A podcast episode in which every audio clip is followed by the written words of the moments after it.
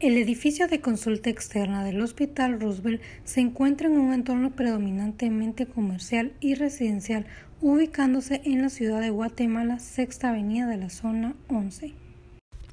Hello, my name is Jennifer. I am 27 years old. I am a student of architecture.